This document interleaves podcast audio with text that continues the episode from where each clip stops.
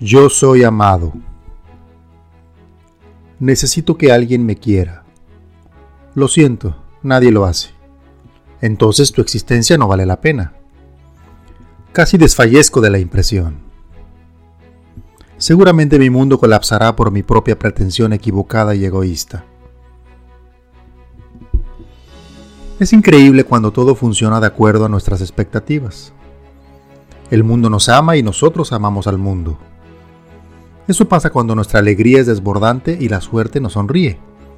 Sentimos que todo es armonía y felicidad porque todo fluye de manera armoniosa y casi perfecta. Qué maravilla que siempre fuera así. De hecho lo es.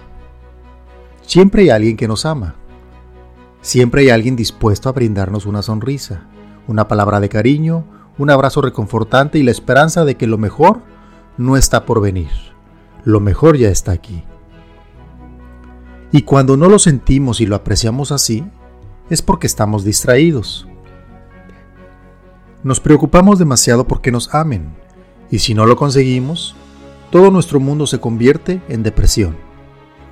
Esa depresión obsesiva y desgastante que lo único que hace es endurecernos el corazón y arrastrarnos al vacío de nuestra propia desolación desbordada. Estamos tan ocupados y preocupados por obtener amor que sencillamente no nos fijamos si la fuente es confiable o no. Entonces, y de manera casi rutinaria, nuestros problemas se vuelven más críticos, más profundos y menos deseables. Obtener amor en realidad es fácil. En la inmensa mayoría de los humanos se obtiene al momento de nacer. Y con el paso del tiempo creemos que si no luchamos por mantenerlo, se irá de alguna manera, a alguna parte o en algún momento. Si fuimos hechos de amor, lo lógico sería que nuestra esencia se mantuviera, pero no, no lo creemos así. Nos distraemos entre tanta información errónea de lo que nos dicen que es el amor. Y no es culpa de quien nos lo dice, es culpa de quien lo cree, en este caso nosotros mismos.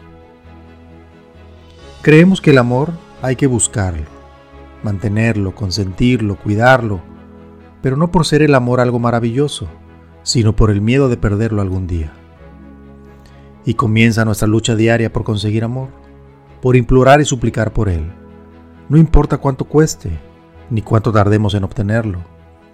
Es el alimento perfecto de todos los humanos sin el cual la vida se torna inútil. Que nos amen, ese es el objetivo.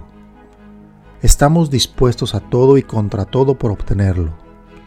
Algunos con airada demostración de escasez, otros con silencioso y perenne sufrimiento, algunos con demostraciones de indiferencia actuada y los más con franca aceptación idiota. Que nos amen, esa es la consigna, cayendo en los excesos para olvidar que los necesitamos, o demostrando una razón insostenible ante cualquier argumento, o bien simulando la falta de necesidad con la distracción de lo cotidiano.